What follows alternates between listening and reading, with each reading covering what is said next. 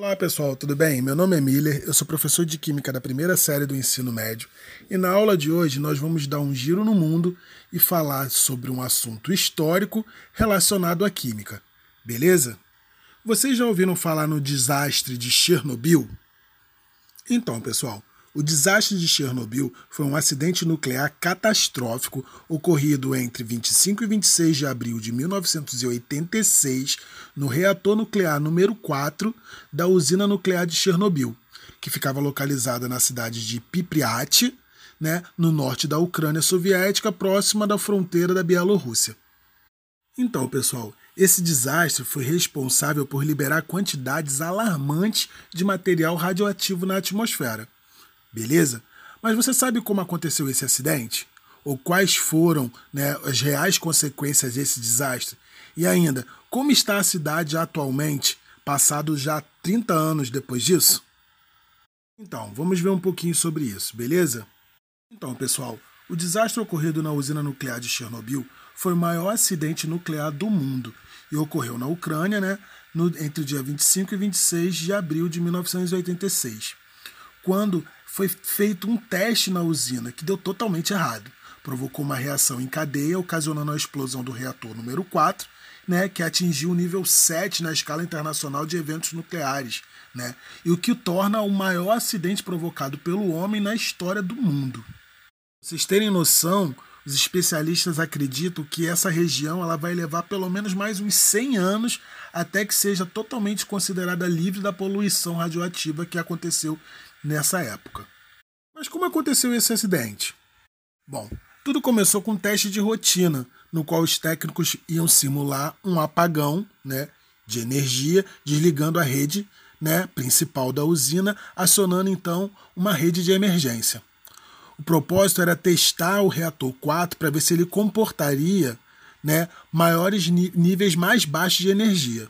Porém, o sistema de resfriamento do reator parou de funcionar, gerando um aquecimento enorme, mais de 200 mil graus Celsius, que consequentemente houve uma violenta explosão, lançando grandes quantidades de material radioativo para a atmosfera. A explosão foi tão violenta que destruiu todo o teto do reator e que pesava cerca de mil toneladas. E quais as medidas foram tomadas após então essa explosão?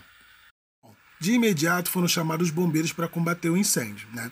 Eles ficaram expostos a uma radiação até 200 vezes maior que o nível letal que pode matar um ser humano. Né? Muitos deles passaram mal no local e não resistiram e morreram. Na época, não havia um preparo correto para esse tipo de situação. A notícia também demorou muito a se espalhar né, pelo mundo. E os líderes e governo só expuseram a situação mundialmente para o público quando níveis de radiações foram altos demais e foram sentidos em outros países. Eles tomaram consciência do que tinha acontecido, as autoridades soviéticas organizaram uma superoperação de limpeza, contando com 600 mil trabalhadores. Né? Helicópteros foram enviados para jogar cargas de produtos químicos para absorver essa radioatividade. Também foi criada uma zona de exclusão, né, onde os habitantes foram afastados das proximidades do local do acidente e posteriormente foi criado um sarcófago né, de concreto a fim de isolar as ruínas desse reator 4. E quais foram as consequências do desastre de Chernobyl? Bom, apesar das medidas tomadas, os efeitos da radiação emitida pelo acidente são sentidos até hoje. Das pessoas que tiveram contato imediato e morreram na hora, muitas outras foram adoecendo com o tempo. A principal doença proveniente desse acidente foi o câncer da tireoide. Porque o iodo radioativo, o que foi liberado na explosão, ele quando em contato com o homem, ele se concentra na tireoide. Um antídoto para isso seria tomar cápsulas de iodo normal, ou seja, os que não eram reativos.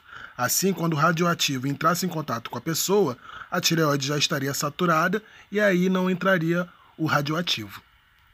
Até hoje é esperado que pessoas ainda possam morrer de câncer devido à exposição radioativa. Além disso, há quem diga que é possível observar a diferença entre as crianças que atualmente vivem lá. Dizem que elas cansam mais rapidamente, possuem maior dificuldade de assimilar as coisas. Tá que para piorar, elas já possuem um nível de radioatividade muito elevado no organismo, né? Consequências foram tão profundas que o local afetado virou uma cidade fantasma e até mesmo a vegetação que era verde passou a ser meio avermelhada. E o que se pode tirar de positivo dessa tragédia toda? É que atualmente houveram avanços que hoje em dia há um preparo melhor para lidar com situações como essa. Através de conhecimentos científicos tecnológicos obtidos após o desastre de Chernobyl, foi possível evoluir nos estudos de revisão para o planejamento dessas emergências. Com base nesses estudos, novos critérios foram aplicados, resultando em modificações estruturais e conceituais nos planos de emergência de centrais nucleares. Beleza? E você fazia ideia da dimensão do acidente da usina de Chernobyl e os seus impactos? Bom, pessoal, nossa aula de hoje termina por aqui. Fica aí essa reflexão para vocês sobre esse contexto histórico, tá bom? Até a próxima aula. Tchau, tchau.